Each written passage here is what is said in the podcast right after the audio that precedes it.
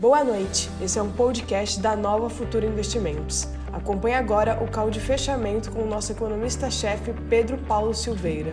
Boa noite a todos, esse é o call de fechamento. Hoje é dia 19 do 4, um dia um pouco enjoadinho, não teve muita novidade. O mercado teve um dia é, razoavelmente bem comportado. Ele começou com alta no índice como um todo depois ele veio devolvendo essa alta. É, lá fora, o mercado foi para o negativo e não saiu do negativo.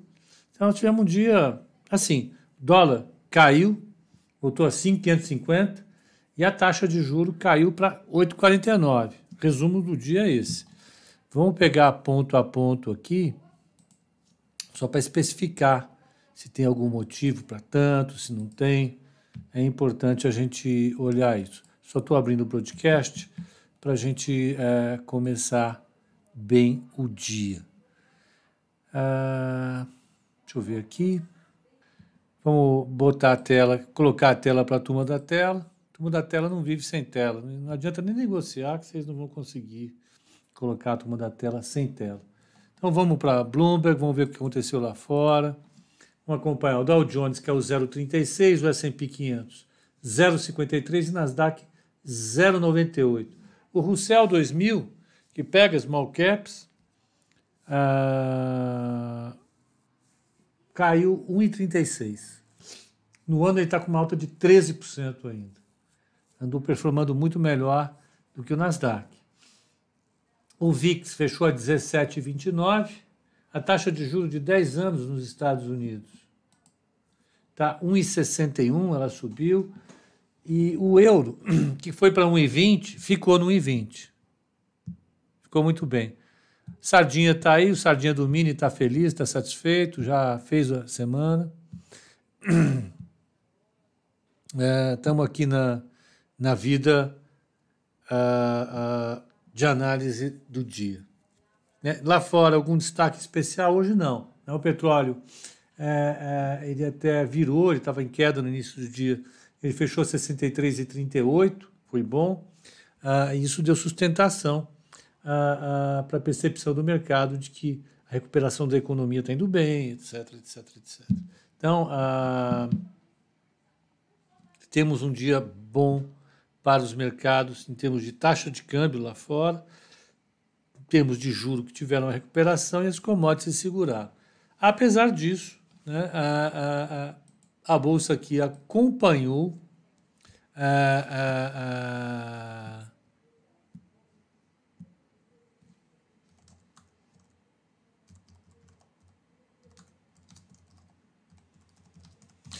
A bolsa aqui acompanhou Nova York. Vamos pegar Brasil já de cara, né? Brasil de cara, olha, o Ibovespa fechou a 120,933, firmão, que é o 0,15, o dólar 5,5461, 0,75 de queda. O mercado foi bem, bem generoso com o Brasil hoje. A taxa de juro para 2027 está 8,47, que é mais 16 pontos. Ela saiu de 9,05 que bateu na quinta-feira para 8,40 não, quarta-feira, para 8,47 hoje. Vendo? Batendo, batendo bem a taxa de juro. Percepção de risco em relação ao Brasil melhorou. O risco país medido pelo CDS também caiu. CDS, Brasil. Ah, é isso aqui, pronto. O CDS veio para 197 e caiu abaixo de, de, de 200 pontos. Olha, desde desde 22 do 3. Quase um mês acima de 200, agora ele devolveu para os 200 pontos. Ah, o mercado um pouco mais tranquilo, o cenário político, eu vou conversar um pouco sobre isso, tá? Conversar bem a respeito disso. Vamos lá. Ah, então, voltando para cá. A Ambev, que é o 063, Bradesco caiu 0,51, Petrobras subiu 5,45, que foi a posse do novo uh, uh, presidente, dizendo que ele não vai desrespeitar a metodologia de manter a paridade internacional. O mercado aprovou e o papel subiu forte, 5,45, e os papéis privados caíram. PetroRio, Enat e, e principalmente PetroRio, né, que está todo mundo, inclusive nós, nesse papel. Vamos ver para onde vai, vamos ver até onde essa festa vai. O processo inflacionário no Brasil, do jeito que está, realmente o governo depende demais da queda dos preços do petróleo lá. Se não cair, bom, vamos ver. Ah, ah, vale 0,82 de queda. Ah, vamos pegar aqui as maiores altas da Bolsa. Ações, Brasil. Altas do índice, vamos ver quem subiu forte. Braskem subiu 6,05. Aumenta a percepção de que o fundo Mubadala pode comprar realmente, Petro 5,45, JBS 3,74, Marfig 2,79, BR Distribuidora 2,59, IRB 2,43 e Gol 2,42. Vamos pegar ações, Brasil, baixas do índice, vamos ver quem caiu mais. Hering caiu 4,11, realizando, né, depois dessa mega alta, Eneva 366, Lojas Render 3,30, Estácio 3,11, Localiza 2,87, é, Sabesp 2,74, Carrefour 2,58 e TIM 2,44. Na agenda do dia, o que teve importância foi a discussão em torno do orçamento. Para ser muito franco, há uma confusão tão grande, é, é, é uma não sei o que está acontecendo. Realmente o orçamento está ah, difícil de entender. Vamos colocar aqui. Ó. Hoje a discussão ah, ah, foi forte, mas ele chegou a falar. para você ter uma ideia, a, a, a secretária uh, uh, do governo, a Flávia Arruda, ela falou que nós poderíamos deixar de fora do orçamento até 100 bilhões de reais. Né? É... Isso fora da meta fiscal. Então você poderia gastar sem comprometer o teto acima disso. Então o teto ficaria furado em 100 bilhões de reais sem que você tivesse 100 bilhões de reais. Né? Então, é, é, numa live que ela estava participando hoje, da XP, ela falou que desses 100 bilhões, então você tinha o Programa de Redução da Jornada de Trabalho, o PRONAMP, né, que também envolve créditos para as pequenas e médias empresas, gastos de saúde e compra de vacinas. É, além disso, você teria 44 bilhões de auxílio emergencial, já aprovados pelo pelo, pelo governo. Então, daria um total de 144 bilhões de reais fora do orçamento após a aprovação do orçamento pelo presidente. É, olha, depois ela mudou de ideia. Mudou de ideia, não é isso, não entendo errado. E eu fiquei discutindo com amigos aqui à tarde sobre o que estava sendo dito. Eu, francamente, não entendi. O que eu entendi é, é, foi o seguinte: boa parte das emendas parlamentares, essas que o Centrão exigiu para apoiar o governo e para aprovar o orçamento, boa parte dessas emendas, que somam 40 bilhões de reais,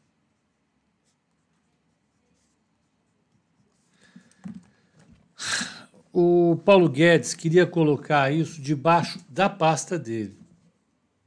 Então, à medida em que as coisas andassem bem, ele liberava dinheiro para os senadores, à medida que as coisas andassem mal, ele não liberava o dinheiro para os deputados, e assim ia. Né? As emendas parlamentares iam ser controladas pelo Guedes. E foi isso que deu o pau que a gente viu nas últimas semanas. Né?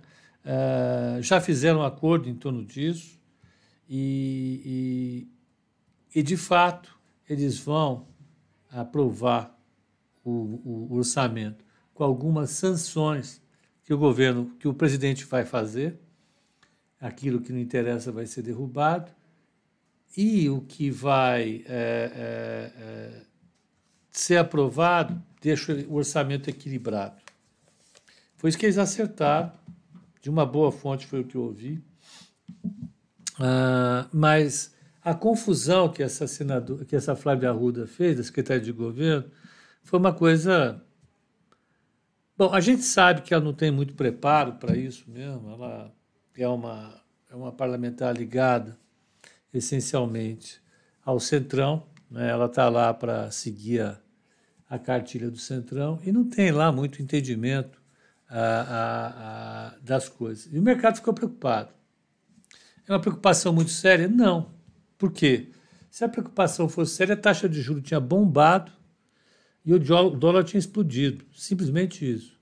Então, acho que ninguém levou a sério essa discussão. A bolsa caiu mesmo, foi por falta de, de motivo para subir hoje, em particular. Né? Não teve. A, a, lá fora, com essa queda, a, você tinha uma pressão para baixo aqui, foi o que jogou a bolsa para baixo. Né? Não foi essa discussão em torno do do orçamento. É, Quinta-feira deve ser instalada a CPI. A gente deve ter, pelo menos, 40 dias de discussão séria, pancadaria em cima é, do governo, e depois essa pancadaria vai perdendo audiência.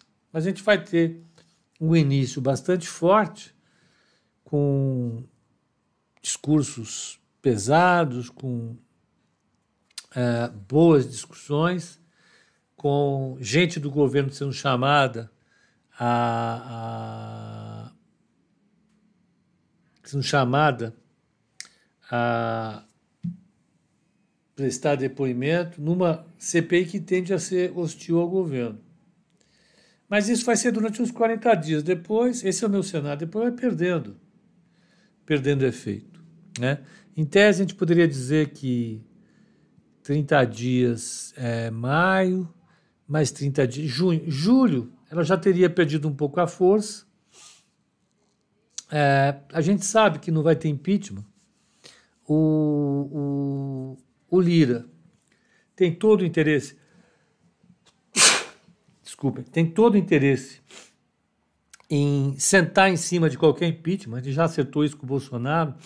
Aliás, o papel do Lira hoje é segurar o impeachment. Né? Em troca, ele tem é, é, é, muito, muito poder que o governo dá para ele. Né? A gente viu sexta-feira a importância que teve. Ele já alinhavou com o mercado a reforma administrativa e a reforma tributária. Então, eu acho que a gente vai ter uma combinação de momentos. Em primeiro lugar, obrigado. Amém. É, em primeiro lugar, você vai ter a temperatura subindo durante algumas semanas, com as preocupações em relação à, à CPI da Covid, e depois isso vai caindo, caindo, caindo, caindo, caindo, caindo, vai se dissipando é, de forma a permitir que o mercado fique mais tranquilo. Então, eu acho, eu acho, essa é a minha opinião, que a CPI vai trazer algum tipo de confusão, mas eu só me preocupo com uma coisa, né? É, essa confusão, ela só pode prejudicar o governo mesmo se o presidente reagir às, aos ataques de maneira muito vamos colocar assim, violenta. Né? A gente sabe que o presidente ele não gosta muito de ter pressão, ele reage dando declaração, fazendo coisas, etc, etc, etc. Então, a maior preocupação que a estabilidade do governo pode ter nesse momento é com os ruídos que o próprio presidente possa eventualmente fazer. Né? Ah, sei lá, um dia chamam lá o Pazuelo, e a gente sabe, vão descer o cacete no Pazuelo lá na CPI. Vão fazer todo tipo de pergunta, todo tipo de pressão, todo tipo de acusação. Vai ser um jogo pesado. E isso não tende a dar em nada. Absolutamente nada. Né? Só vai dar, só vai trazer reflexos negativos para o governo se o Bolsonaro sair contra-atacando.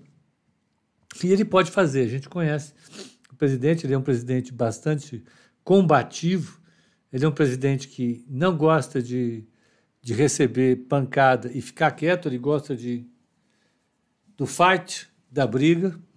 É, é, é possível que, então, eu acho que os maiores, maiores danos que a oposição vai conseguir infligir ao governo nessa CPI serão resultantes das ações do próprio Bolsonaro reagindo aos ataques que vai receber da oposição. Caso contrário, a impressão que eu tenho era que aguentar porrada, pancada, até maio, é, junho, julho, e depois tocar a vida, porque não vai dar em nada.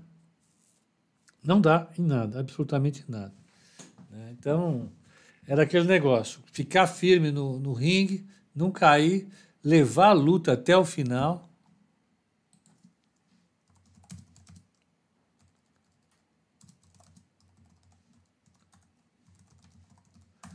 Levar a, a briga até o final, para depois, então, resolver, a, a, deixar que o próprio Lira resolva, simplesmente não tocando adiante nenhum processo de impeachment que, se, que porventura resulte das apurações. Né?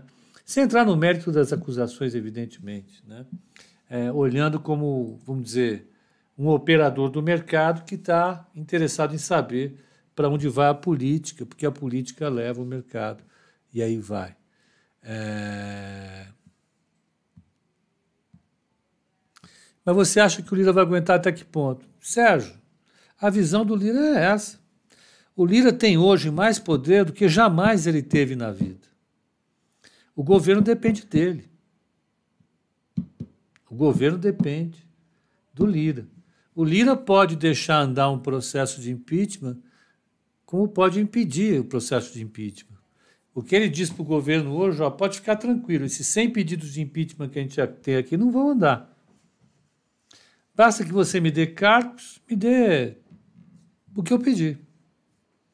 Pronto, ele carrega isso até o ano que vem. Se o governo for reeleito, ele pode ter mais uh, dois anos de presidência da Câmara, pode ser reeleito. Se o governo perder, ele vai se reeleger em Alagoas e vai continuar como deputado, depois de ter utilizado uma parte importante da máquina do governo para reforçar o seu poder, né? a sua carreira parlamentar.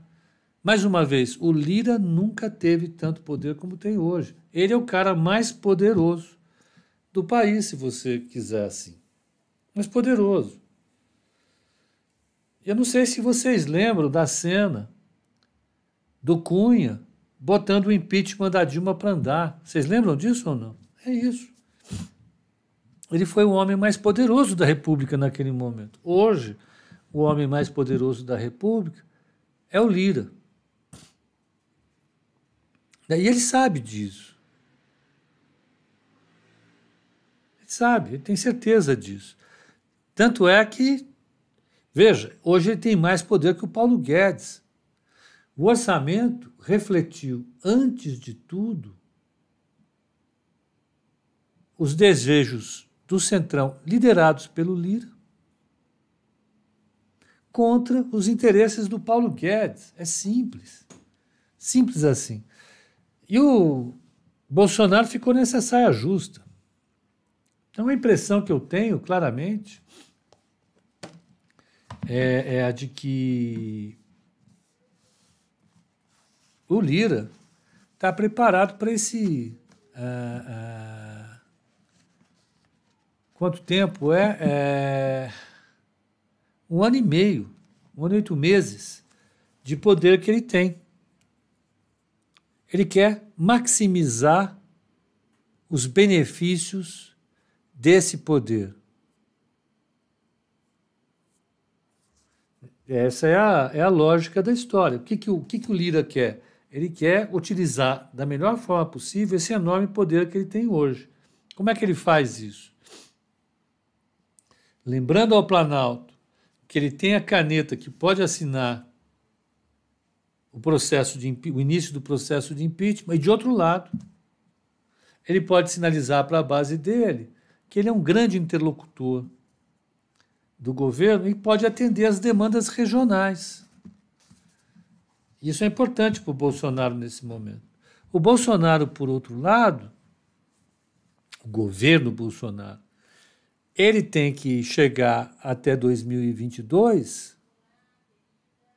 bem, né? No meio de uma crise dessa, ele tem que chegar bem. Então, o que, que ele vai fazer? Ele tem que ter apoio. E para ter apoio, ele vai precisar usar a máquina do governo para funcionar. Vai precisar botar essa máquina para funcionar. Ele está brigando para botar essa máquina para funcionar. Não é fácil, é difícil, é um processo trabalhoso, exige aliados, aliados em todas as esferas do poder. Agora, eu acho que, passado esse problema do orçamento, ele vai tocar o pau na máquina, vai mandar brasa, sem discussão. Pessoal, eu vou pedir para vocês aí do YouTube a gentileza de darem like. Like é fundamental, ele é um, um combustível importante para o canal. O YouTube ele reage bem a essa história de like e nós precisamos de like. Portanto, pessoal, por favor, like. Que plataforma é essa daqui? Esse é o Broadcast. Broadcast. Então, eu acho que em termos de política, nós estamos nesse, nesse, nesse estado. Ó, Siri resolveu acordar. É, estamos nesse estado. Né? Ah, ah, temos aqui um orçamento em movimento, temos um orçamento que está indo para aprovação, todo desmilinguido, todo confuso, ninguém sabe ao certo o que vai sair nesse, nesse orçamento, mas é isso. Né? É, é, o mercado está apostando. Qual é a aposta do mercado? É, eu acho que o mercado está assim.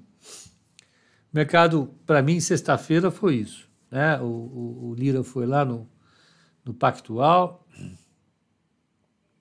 Que, que o Lira falou? Olha, galera, não vai ter impeachment. Como assim? Não vai ter impeachment. Esse negócio não vai ter. Pode ter CPI, pode ter isso, pode ter aquilo, aquilo outro, mas impeachment não vai rolar. Eu não assino. Depende de mim. Eu não vou assinar. O que eu vou fazer é outra coisa. Eu vou fazer reforma. Que reforma? Fazer duas. Fazer reforma administrativa e reforma tributária. Ele fica bem com o mercado, ele vai ser um eterno aliado do mercado. Para ele é importante. Ele, é, ele é de Alagoas, um dos menores estados do país. Né? É um estado que tem pouco peso político, apesar de sempre ter tido uma representação importantíssima. Né? É, é, ele ganha uma projeção nacional super importante. Ele vai ser o grande interlocutor do mercado na Casa Legislativa brasileira. Né? Ele foi lá para Faria Lima para selar essa aliança. Foi lá para selar. E por que, que para ele é importante? Porque ele quer ficar mais forte que o Paulo Guedes. Né? Se existia alguma dualidade entre ele e o Paulo Guedes, ele tem na cabeça dele que ele pode ser mais forte que o Paulo Guedes. Isso é importante. Quer dizer que ele esteja pedindo a cabeça do Paulo Guedes. Não. Ele está colocando mais cacife para ele, né? Para que ele não seja o líder do centrão, aquele cara que pede coisas, aquele cara isso, aquele cara aquilo outro. Ele quer ser uma grande liderança. Quando os banqueiros da Faria Lima tiverem alguma dúvida, é para eles, para ele que eles devem ligar, para ele resolver essas dúvidas. É mais ou menos esse o, o sinal que ele está dando. Pode ser que dê certo, né? pode ser que não dê certo, mas para mim ele está se construindo como uma alternativa do mercado no meio dessa confusão toda. Mais uma vez, ele era um cara de pouca expressão até outro dia atrás. Hoje ele é um dos caras mais poderosos da República. Né? Então, eu acho que é, é, é, isso. O mercado hoje refletiu isso. A bolsa foi para um lado, o risco país foi para outro, caiu forte, caiu forte, liderado pelo seu novo amigo Lira. O dólar caiu forte por causa do seu novo amigo Lira. Né? Mas o orçamento não saiu o melhor orçamento do mundo. Dane-se.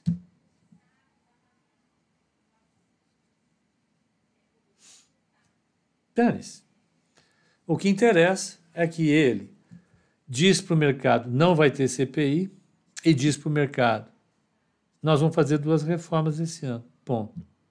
Eu acredito nisso, não interessa no que eu acredito. Eu sou um ponto nessa curva. Deixa eu tirar isso aqui que está calor. Falar da calor. Está fazendo conta com o Theo, está frio. Falar da calor. Então vamos lá. Eu sou um ponto nessa, nessa linha. Né? Então você pega uma linha qualquer, uma reta qualquer, uma reta. Você põe dois pontos aí. Eu sou um ponto que está entre esses dois pontos. Quanto vale esse ponto dividido por todos os outros pontos? Né? É, entre o ponto A e o ponto B tem infinitos pontos. Eu sou um pontinho só. Um ponto dividido por infinitos pontos é zero pontos. Zero pontos. Né? É zero por cento. Eu não tenho a menor importância. A minha visão de mundo não tem a menor importância. A Fernanda está perguntando: de quem você está falando? Cheguei agora. Do Lira? O, o Fernando, você chega agora e já quer saber, é isso? Ela chega com ônibus andando e quer sentar na janela. É isso. É, é, do, é do Lira, presidente do Congresso Nacional. É isso. É, é isso. Nós estamos falando sobre a evolução do orçamento, a evolução de tudo isso. Né? Então, a minha visão a respeito disso é claramente: olha, eu acho que, que, o Lira ele não tem compromisso rigorosamente com nada que não seja a carreira política dele. O pai dele é assim, o vô dele é assim, o tetravô, o tataravô, todo mundo. Né, né, se você pegar a, a, a árvore genealógica dele, é, é, todos de políticos. Né? E os políticos respondem assim mesmo.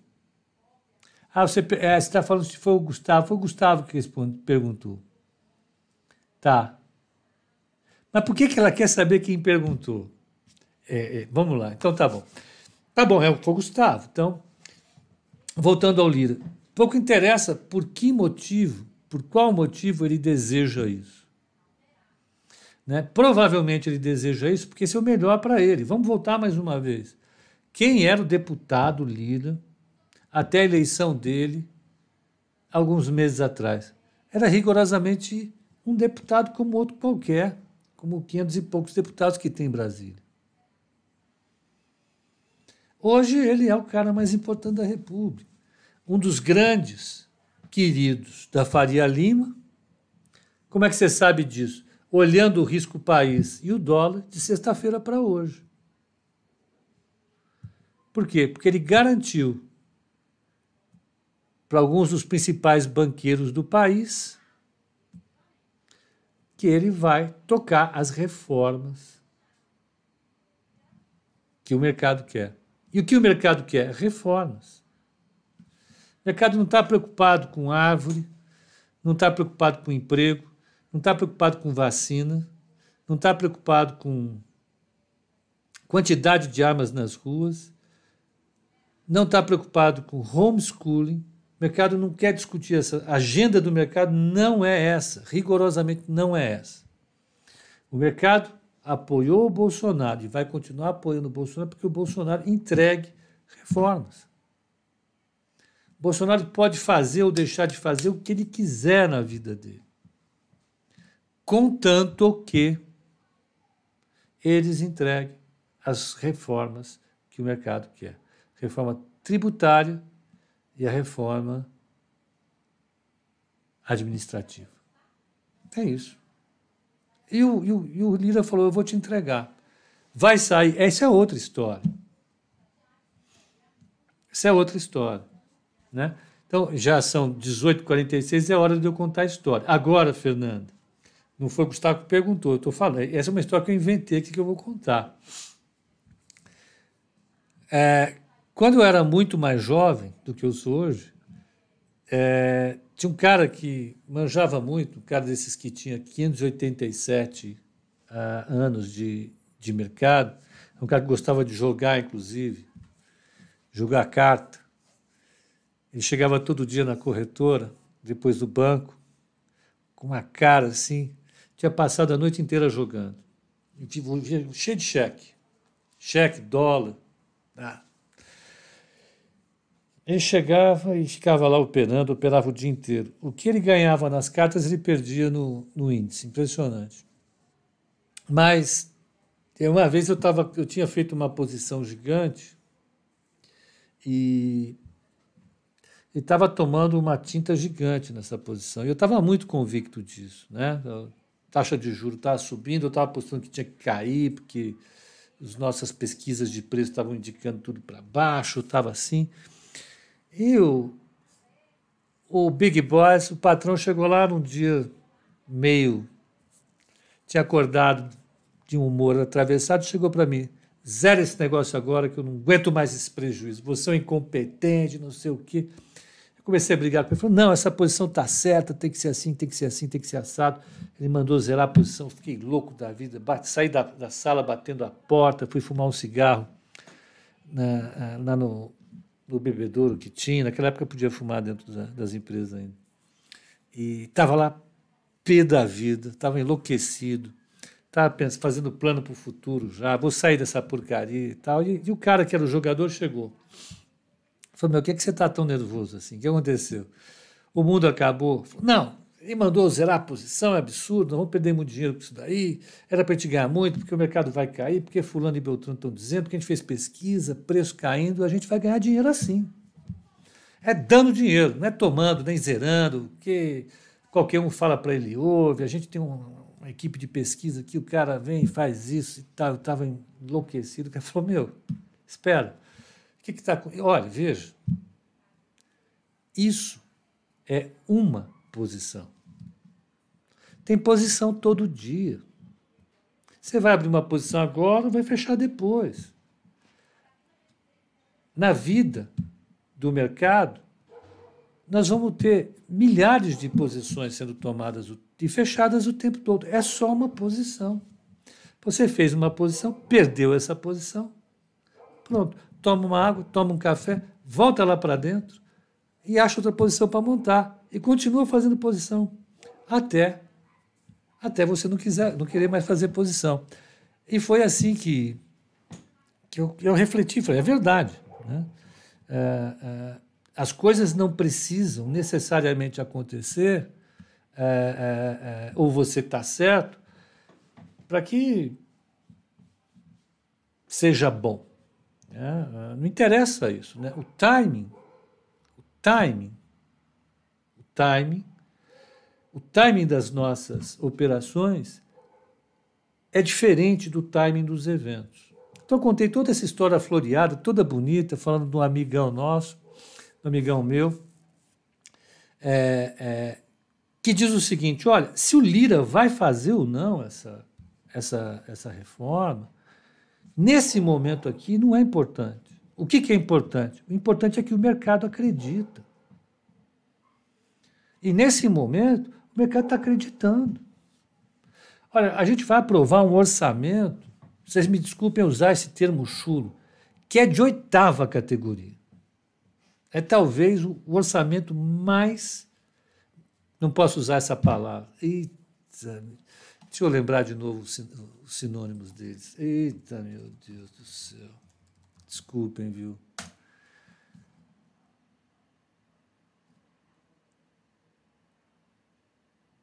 Deixa eu ver aqui o sinônimo. Tem vários, tem vários sinônimos. É um orçamento picareta. É um orçamento pichulé. Né? É para inglês ver. Está todo cheio de buraco, mal organizado. Né? E a gente vai aprovar. O mercado não está ligando. Mais uma vez, Diego, eu não posso falar essa palavra, meu filho. Diego, eu vou te falar. Gabi, como é que você vai? Está xeretando aqui, né? Muito bem. Gabi, seja bem-vinda na xeretação. Mas é, qual é a, o aspecto importante do que está acontecendo agora? Se você olhar o dólar e o juro, vamos olhar de novo o gráfico do dólar e do juro aqui. Isso é importante para a gente. É o termômetro mais importante que eu tenho. OD. E eu vou te explicar por quê. Por que, que eu acho importante esse, esse termômetro? Ó, olha, a,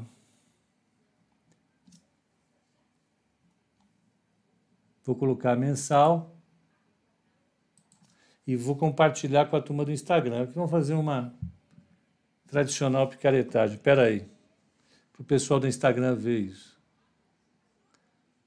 Olha, a taxa de juro, deixa eu pegar o semanal, a taxa de juro mais longa, ela vinha su subindo fortemente desde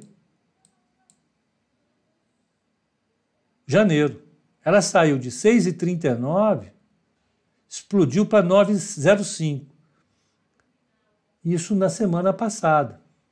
E já abriu a semana caindo de novo. Ela caiu de 9,05 para 8,47 nos últimos dois pregões. Por que isso? A taxa de juro longa, de 10 anos, ou essa que parece 10 anos, e substitui 10 anos no Brasil, a taxa de juro longa é a taxa de juro curta, que é a Selic, é a Selic hoje, mas todas as Selics daqui até 10 anos. Como é que eu sei o que é a Selic daqui até 10 anos? Eu não sei, eu não tenho que saber, eu não tenho como saber, eu não tenho bola de cristal. A única coisa que o mercado faz, e aí a gente tinha que lembrar o que foi dito lá na incerteza radical, aquele, aquele especial que a gente fez, a única coisa que a gente faz é tentar intuir isso. Ter uma narrativa para isso. Talvez ter até um modelo para isso. Mas quanto mais diferente tiver a taxa de juro de hoje com a de 10 anos, é porque existe muita incerteza de hoje até 10 anos. Essa incerteza a gente chama de risco, no nosso caso aqui. Então a percepção de risco está em alta quando a taxa de juros longa está subindo. E estava em alta. Por quê? Porque o orçamento a gente está vendo vai explodir, porque o governo está tomando pau na Covid, porque a economia está indo mal, a inflação está subindo, o dólar está subindo, é briga, é pancada, nananã. e o que, que o mercado quer? O mercado quer reforma.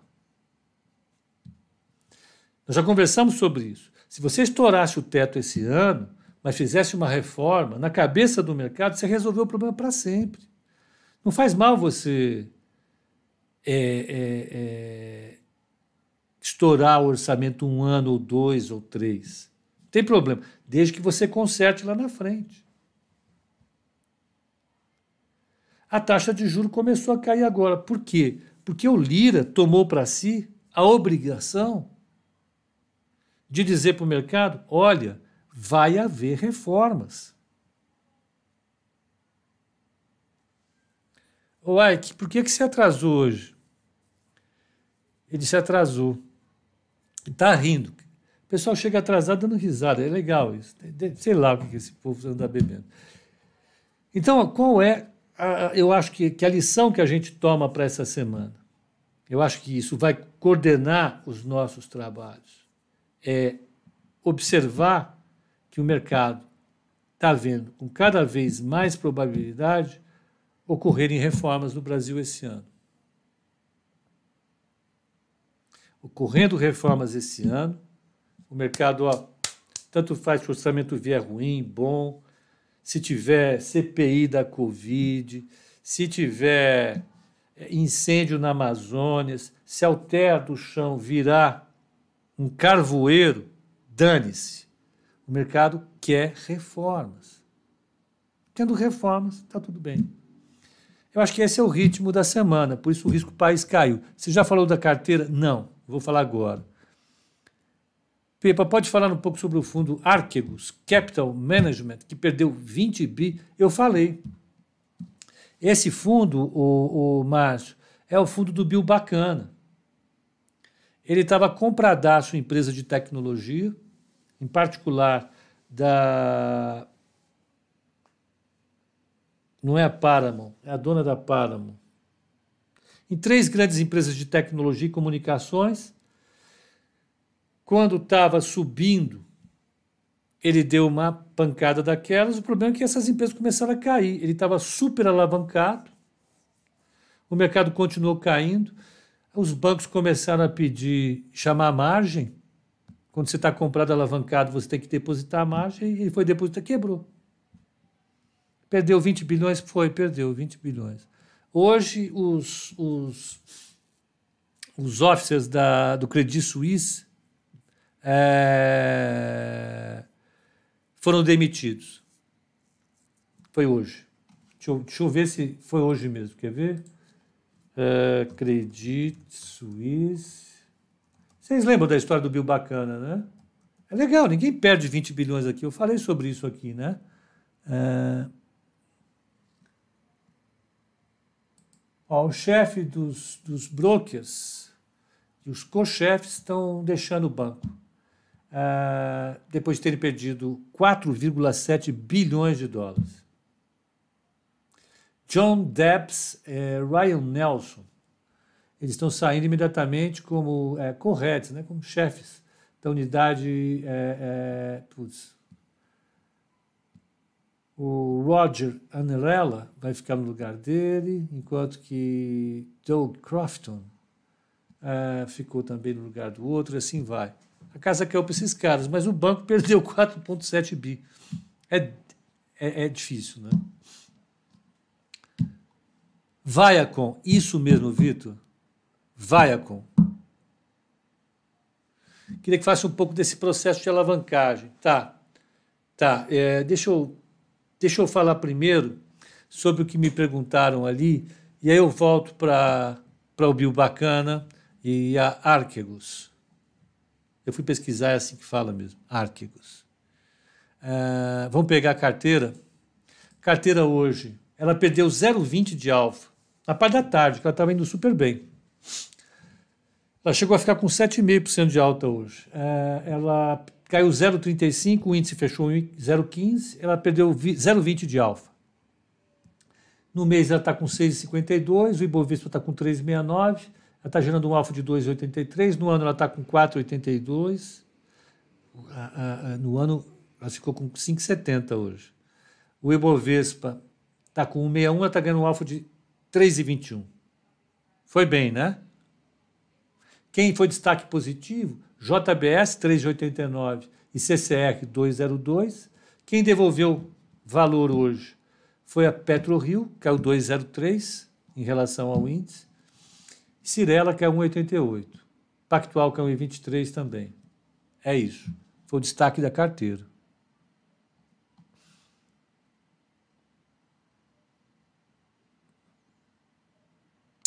Tá, eu vou, eu vou, eu vou pegar assim. É... Felipe. Vamos lá. Tem leilão. Tá. Deixa eu, deixa eu organizar a bagunça aqui. Vamos perguntar pro, Vamos resolver para o Márcio esse problema. Que esse é um problema que no mínimo é curioso. Como é que alguém perde 20 bi? Vamos, vamos pegar isso ou não? Rapidinho. É fácil. Essa é fácil. Essa é fácil. Essa é fácil. Louco. Santo Deus do céu, olha como a vida é sábia. Estou vendo uma moça aqui que sofria bullying na escola. Ai, ai, se arrependimento matasse, os caras que faziam bullying com ela teriam morrido, que ela ficou realmente muito bonita. É, a vida é assim, né? A vida dá e a vida tira, não é isso? É, vamos lá, qual de fechamento, dia, hoje é dia. Calma lá, gente, ó. É, hoje é dia 19 de 4 de 2021. Eu acho que nós descobrimos que está dando problema na nossa live de manhã, viu? Amanhã, então, a gente já vai fazer um teste derradeiro, eu acho que já vai dar tudo certo. Só para avisar os céticos aí, o pessoal que critica a TI, TI resolveu. Sei, vocês têm que dar, dar uma chance para TI. Sempre que essa implicância. Nunca vi. Por que será, né, Fernando? Por que, que tanto brigam assim? Espera lá. Vamos lá, que eu preciso da anotação agora, porque eu preciso mostrar uma coisa que vale a pena ser mostrada. Está aqui. Para esse processo de alavancagem que o Márcio falou.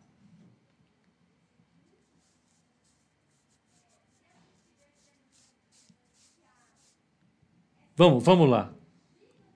TI é top. Eu sempre defendo a TI aqui. Eu cansei de defender a TI aqui. Eu falo, TI é, pessoal da TI é gente boa. A gente está sempre junto. Eu estou sempre pedindo ajuda para eles e nada. Vamos lá. Então, vamos colocar aqui Archegos. Archegos Capital.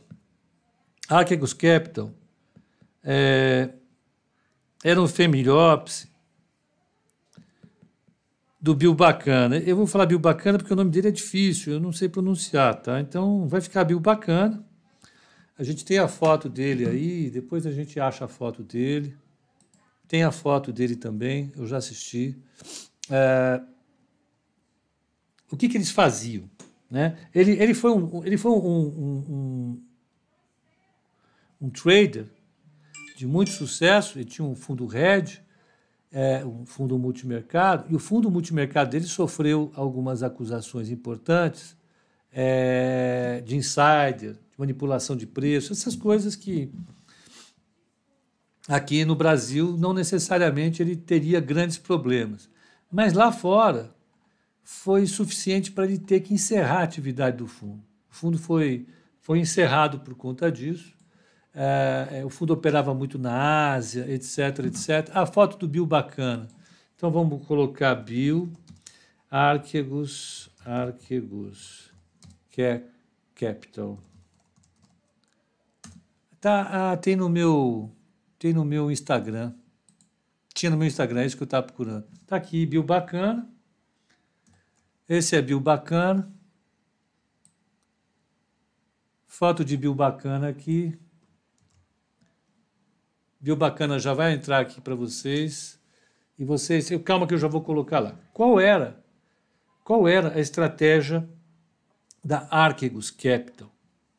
A Archegos Capital operava alavancado. O que, que é isso? Né? Então, ele tinha, ele tinha um ativo. Ah, isso é chato. Calma, galera. Vocês pediram, tem que fazer aqui um, uma estratégia para mostrar o que está acontecendo com a Archegos. Então, ele tinha um ativo, tinha o passivo. A foto do Bill bacana aqui, ó. Tá ali, Bill bacana. Vamos tinha o passivo. Aqui no passivo, ele tomava empréstimo.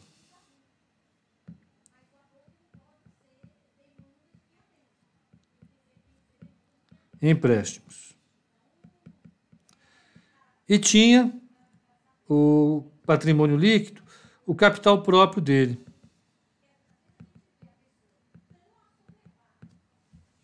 Tá? Legal. Aí ele comprava ações comprovações da vaia com e mais algumas outras que eu não me lembro quais são.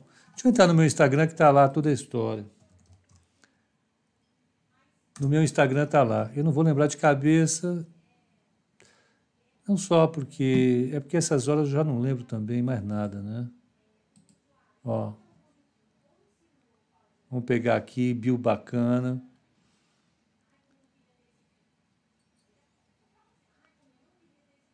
Bill bacana. Foi no dia, faz três semanas, foi no dia 28 de março. Dia 28 de março. Mas aqui não fala quais ações que ele se meteu. Mas a principal era Viacom, vai, vamos, vamos, vamos deixar de, de frescura. Qual era a estratégia dele? Qual era o, o que, que ele pensava? Qual era é, o que a gente chama de trading? Trading idea. Qual a ideia que estava por trás do trade? Trading idea.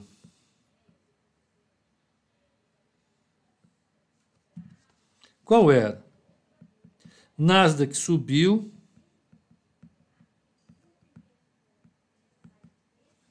Quem era o Nasdaq que subiu? Apple, Microsoft. É, é, não, é Microsoft, né? É Oracle, Amazon, por aí. Todas essas subiram. Faltavam outras subir. Aí vou até botar em outra cor agora. Há ações que não subiram. Então, o que queria fazer?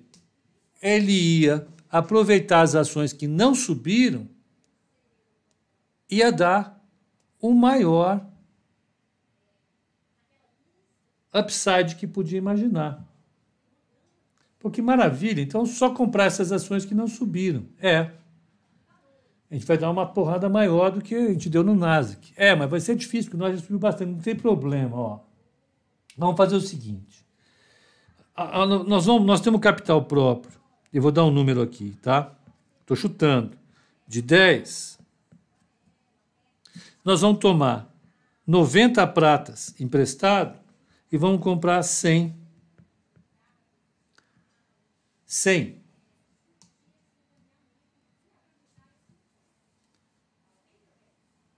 Em ações, em ações da Viacom.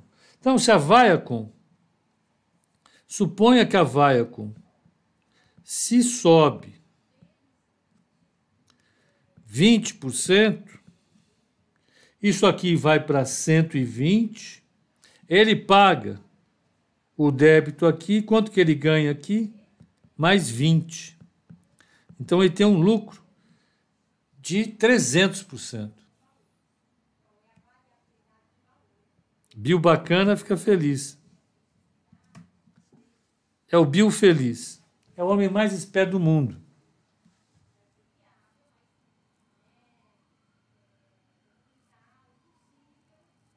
Você pediu para. Olha, TWTR4. Você passou batido nas três vezes. Rapaz, eu não vi. Mas eu vou, eu vou, eu vou analisar só porque você ficou chateado. Não tem chateação aqui. É que não dá para atender todo mundo, né? Então vamos lá. Mas eu vou, vou, vou analisar rapidinho. Então, se o Bill Bacana ele, ele, ele ganhasse, ele ia ficar feliz. Ele ia ganhar muito dinheiro. All-in, exatamente. As FANGs, exatamente. O que, que ele colocaria como garantia dos empréstimos? Vamos colocar aqui um acordo bancário. Acordo bancário. Acordo bancário. Com a Goldman Sachs, né, com esse pessoal no muro, banqueiro. O que, que eu coloco? As próprias ações. Então, o que a gente fala é que o colateral, a garantia, a garantia colateral que o povo colocou eram as ações que ele comprou. Então, essas ações aqui virariam garantia para isso aqui. Olha que maravilha. Então, eu posso ir pedindo emprestado e vou pagando, vou pagando, vou pagando, vou pagando, vou pagando, não tem problema. Enquanto a coisa, enquanto o mercado está subindo, está tudo bacana. Por isso ele é o Bill bacana. O problema é que o mercado não começou a subir só, começou a cair. O mercado começou a cair. Cair legal, não é cair. Cair legal. Isso aqui caiu para 80. Ora, se você colocava 80 como acordo bancário, como garantia do acordo bancário, esse empréstimo está precisando de mais colateral. Ah, o que, que eu faço? Eu não tenho caixa. Eu peço mais dinheiro emprestado. Ele pede mais dinheiro emprestado. Enquanto ele consegue ter dinheiro emprestado, tudo bem. O problema é se a ação cai de novo para 70. As garantias dele vão desaparecendo aqui. Então, vamos supor que por conta dessa queda aqui, ele precisou colocar mais 20 de garantia. Aí que é o mais 10. Aí conforme vai caindo, ele vai tendo que depositar a garantia.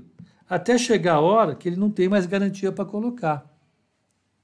Aí na hora que não tem mais garantia para colocar, o banco liga para o Bill Bacana e fala: Bill, deposita a garantia aqui o Bill fala: Eu não tenho garantia para depositar. Eita, é mesmo? É. Aí o banco fala: Ó, eu vou ter que vender uma parte da sua posição de ações para depositar na conta margem. Não faça isso. Por quê? Porque se você vender as ações, o mercado pode cair. Dane-se. Aí os bancos começaram a vender as posições do Bill Bacana. Foi o que a gente viu na Vacom despencou. Eles conseguiram receber uma parte importante do que tinham para receber os bancos, mas eles perderam, estima-se,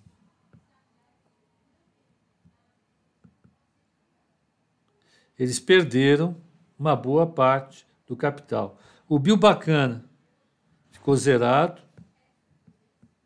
e ainda ficou negativo nos 15, 20 bi, que ele ficou devendo para os bancos. Os bancos ficaram de, com menos 15, 20 bi negativo aqui. Nomura, Credit Suisse.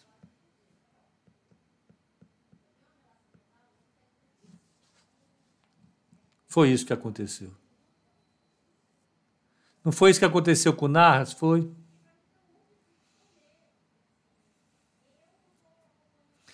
Pepa, como é que as ações eram garantias se ela. Pois é, esse é o ponto, não é? A pergunta é essa.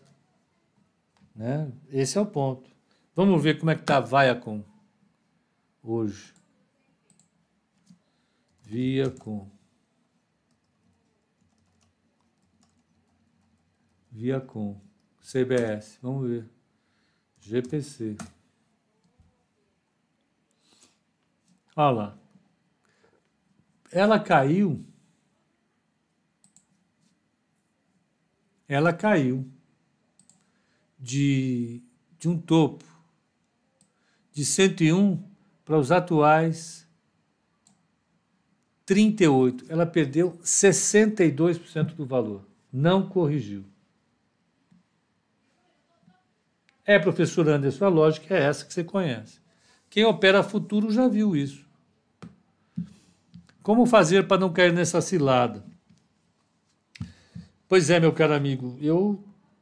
Deixa eu te falar assim, coisa de 90 e.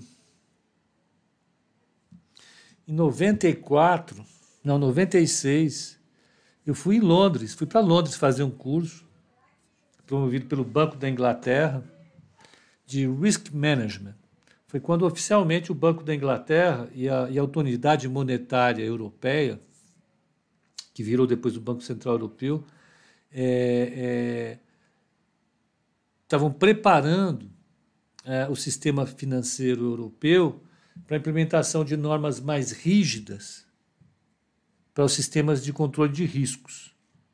E, e havia acabado de, de acontecer a quebra do Barings, o Banco Barings, diversos, diversas empresas tinham colapsado. Né? Então, essa, essa discussão ela veio toda à tona ah, ah, sobre como controlar esses riscos de ativo e passivo. A melhor forma de você controlar é tentar estabelecer aquilo que a gente chama de value at risk. Né? Value at Risk. É tentar entender qual pode ser a sua maior perda caso tudo dê errado. e colocar esse limite aí. Né? Exemplo: quanto eu perderia numa posição de 10 contratos de índice se a, a se o mercado tivesse uma crise como a que a gente teve no ano passado. Né? É isso. Não alavancar e operar com o dinheiro que tem. É, Felipe, para pessoa física é essa a ideia. Para banco não é essa a ideia. Banco só opera com o dinheiro dos outros. Você não pode esquecer isso. Banco normalmente opera com. Peraí.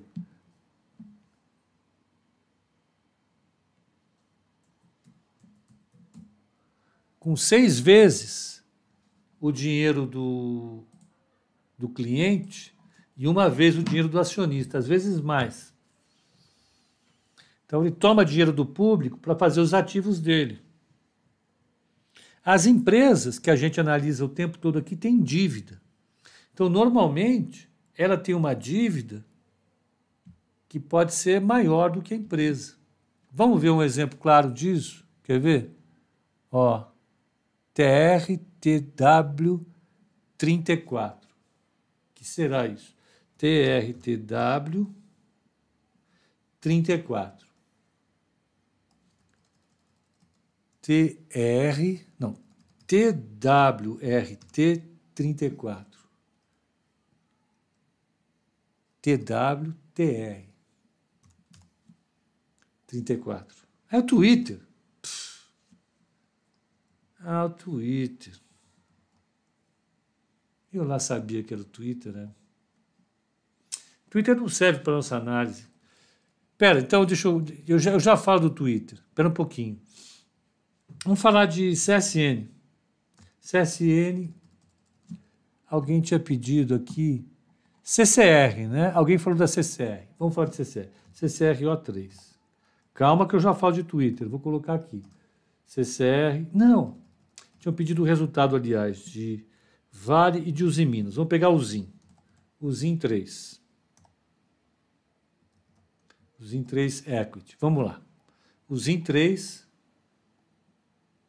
Vamos pegar a análise financeira da empresa, quer ver?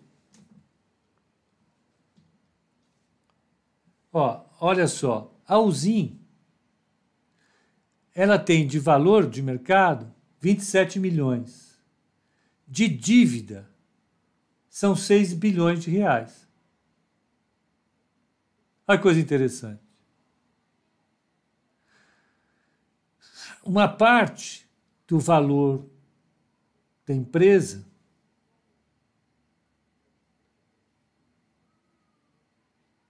uma parte do valor da empresa é o que o mercado está pagando por ela, 27 bilhões. O resto tem uma parte que é dívida. A parte de valor da empresa, de mercado, é bastante maior do que a parte do acionista. Mas ela tem uma enorme, tem uma dívida grande. Mas apesar disso, ela tem um valor de caixa enorme, um valor de mercado grande. Vamos pegar aqui qual era a, a estimativa do pessoal. Ó, a estimativa de resultado para uh, os Minas é de 2,18 por ação, um lucro de 2.588.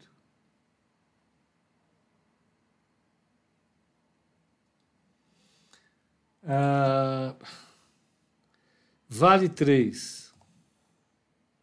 Equity.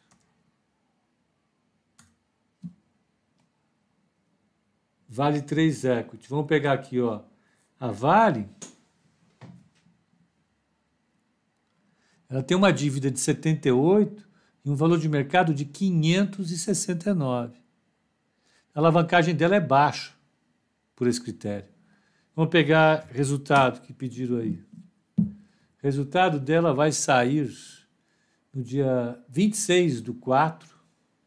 Expectativa de um lucro de 5,82 por ação. Um lucro de 33 bilhões de reais. Então vamos falar sobre Twitter. Twitter 34. Aí, turma gosta de Twitter. Vamos lá. Twitter 34. Vamos ver estimativa de resultado do Twitter. Vamos pegar de Twitter, Twitter. Vamos pegar Twitter aqui, ó. Vamos pegar. Quando sai o resultado, qual é a expectativa? E Ó, lucro por ação 14 centavos por ação. A estimativa do mercado para ela é um preço-alvo de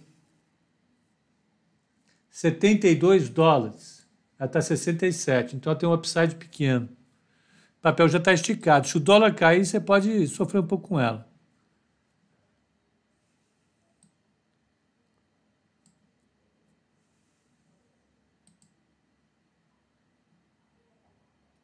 O Luiz Carpe está dizendo que no filme Margin Call relata algo similar. O departamento de risco do banco demorou para perceber os riscos das posições do banco. Os what ifs no VAR não foram computados exatamente. Com qual idade você começou a investir? Eu comecei 19 anos.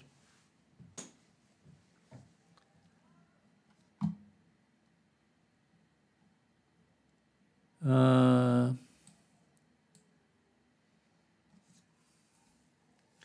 dívida depende do setor. No varejo é mais arriscado, já que, já que no setor elétrico de commodities é menos.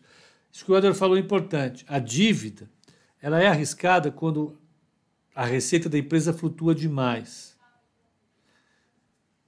Setor automotivo, setor, setor de aviação, setor de varejo, de varejo em particular supermercado, onde quando você tem a margem muito estreita. É por isso que, é, que é problemático. É, mas vamos lá.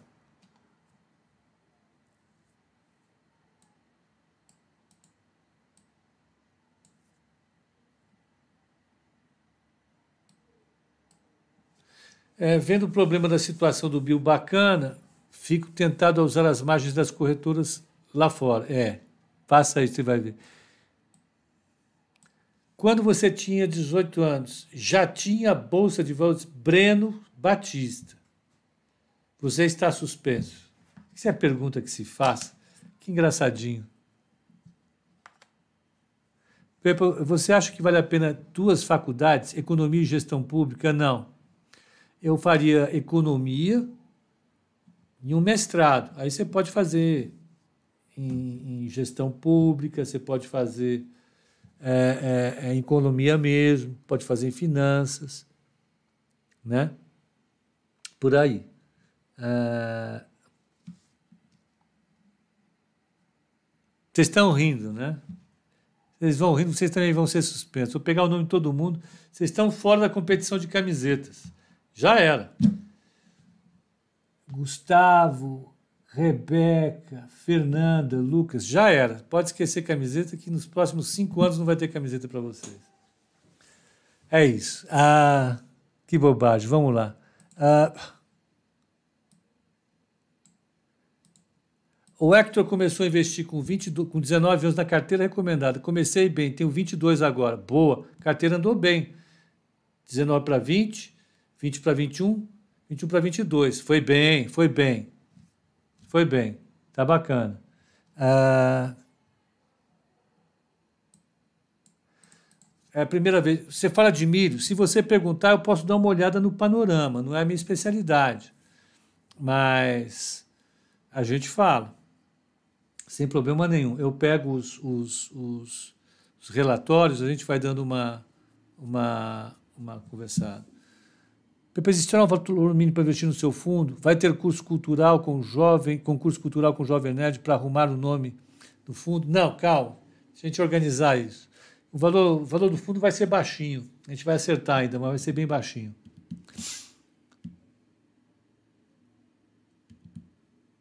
Ah, Espera aí, só mais uma perguntinha. Pepa, já, você já disse que o mercado de ações ainda não contabilizou a questão fiscal. O que você acha do dólar? O dólar vai depender muito do encaminhamento que, de fato, a gente vai ver ou não é, das reformas. Acho que as reformas são fundamentais. Né? Por, por conta do que eu estava falando antes. Né? A gente já vai ter um orçamento fiscal horroroso. Péssimo. Eu vou mostrar isso aqui. São 19,26. É, vamos lá, dá tempo. Espera aí, eu vou mostrar a questão do déficit. Só lembrando o CCR, o leilão da CPTM. Eu acho que o CCR vai entrar e pode levar. Ela está tomando ativo, ela está querendo se reconstruir, eu acho que vai tomar. Ela está interessada nisso. E eu vou mostrar agora só o déficit fiscal para a gente é, ter uma ideia do que eu estou falando aqui. Ah, finanças públicas, dívida líquida do setor público, necessidade de financiamento, fluxo mensal, percentuais do PIB, acumulado em 12 meses. Está aqui. Resultado nominal, total. Setor público consolidado. Consultar séries. Visualizar gráfico. Está aqui. Gente, isso aqui é a dívida do setor, é, é o déficit público. Vocês estão vendo aí? Ó. Então, isso aqui é o percentual do PIB. Ó. O déficit público acumulado em 12 meses, a diferença entre receitas e despesas, ele, ele vinha caindo ó, de 2016 até o ano passado. Vinha caindo. Ele tinha explodido, ele, ele ficava ali entre 6 e 3, explodiu na crise da Dilma, por conta da queda do PIB. Aí ele veio caindo com a melhora do PIB e a organização da, do déficit fiscal no governo Temer. Aí. Quem diria que o Temer ia ter. deixar saudade, olha aí, ó. Vamos lá. Ó. E aí veio a crise, ele saiu, olha, de 6% do 5,5% do PIB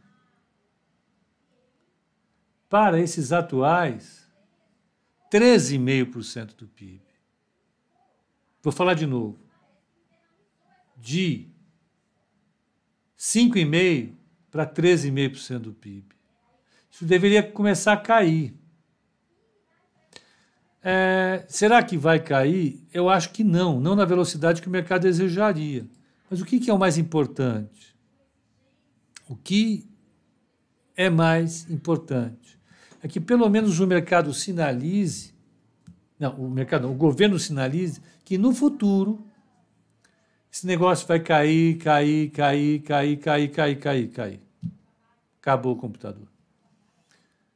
Cair, cair. A velocidade dessa queda é importante. A gente pode ficar com com um déficit grande esse ano, um déficit grande no outro. O que interessa é ir caindo, caindo, caindo, caindo, caindo.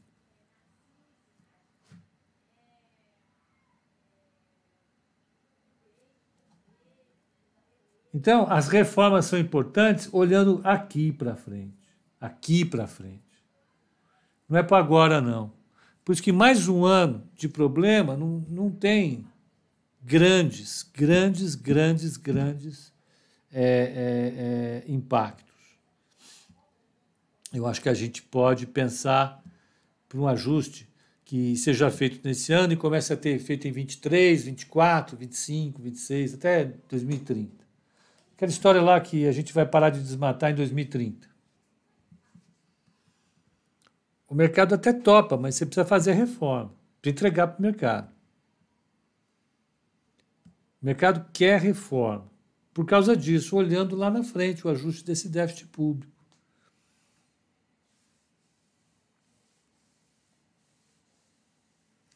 Fazer um bolão se sai antes o PEPA 11 ou as privatizações do Guedes. Eu acho que é mais fácil sair o fundo, viu? Tô, tô bem, bem apostando nisso. PEPA Nova Futura tem a 10 da Bung pois gostaria de me posicionar nela. O que você acha de Bung? Acho uma empresa fantástica, né? É, é, agora, vamos ver como é que está aqui.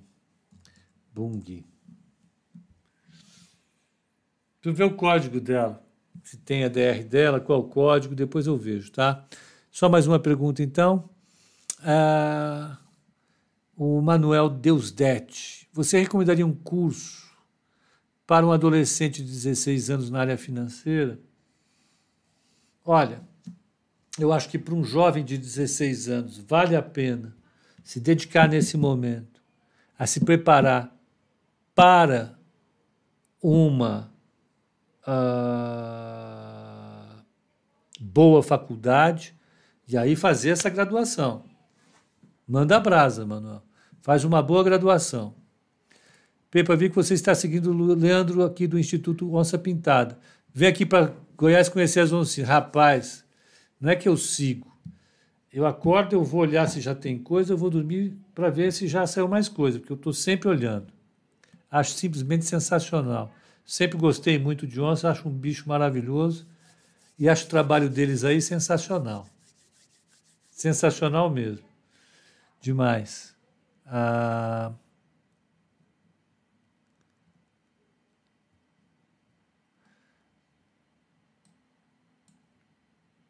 Ah, Deus Dete Moraes dos Santos, olha só como não quer na lábia.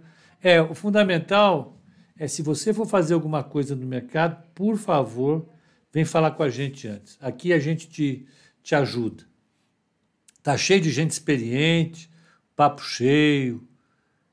Aqui só tem gente que só tem não. Tem muita gente que está há muito tempo no mercado e a gente fica trocando informações. No Telegram a gente tem gente para te ajudar também. Tá bom? Ah, então é isso, gente. Acho que a gente já falou bastante, são 19h33 hoje eu avancei, falei bastante coisa. Eu acho que é, o fundamental é isso. Né? Ah, hoje a gente teve sinalizações importantes do mercado, acho que muito mais importante que essa quedinha na Bolsa foi uma, uma queda importante no dólar e uma queda importante no DI, na taxa de juros, sinalizando que o mercado está comprado com a reforma, está comprado com a ideia de que não vai ter impeachment e que pode tocar a vida por aí. Né? Então é basicamente isso, gente. Eu acho que está tá bom de, demais. Mas às oito e meia nós estamos aqui para fazer o código de fechamento, o código de abertura, tá bom? Eu e a Bruna. Grande abraço. E a, e a Bung. Não, eu vou pesquisar a Bung, Maria Rita, e falo amanhã. Vou deixar anotado aqui e falo amanhã.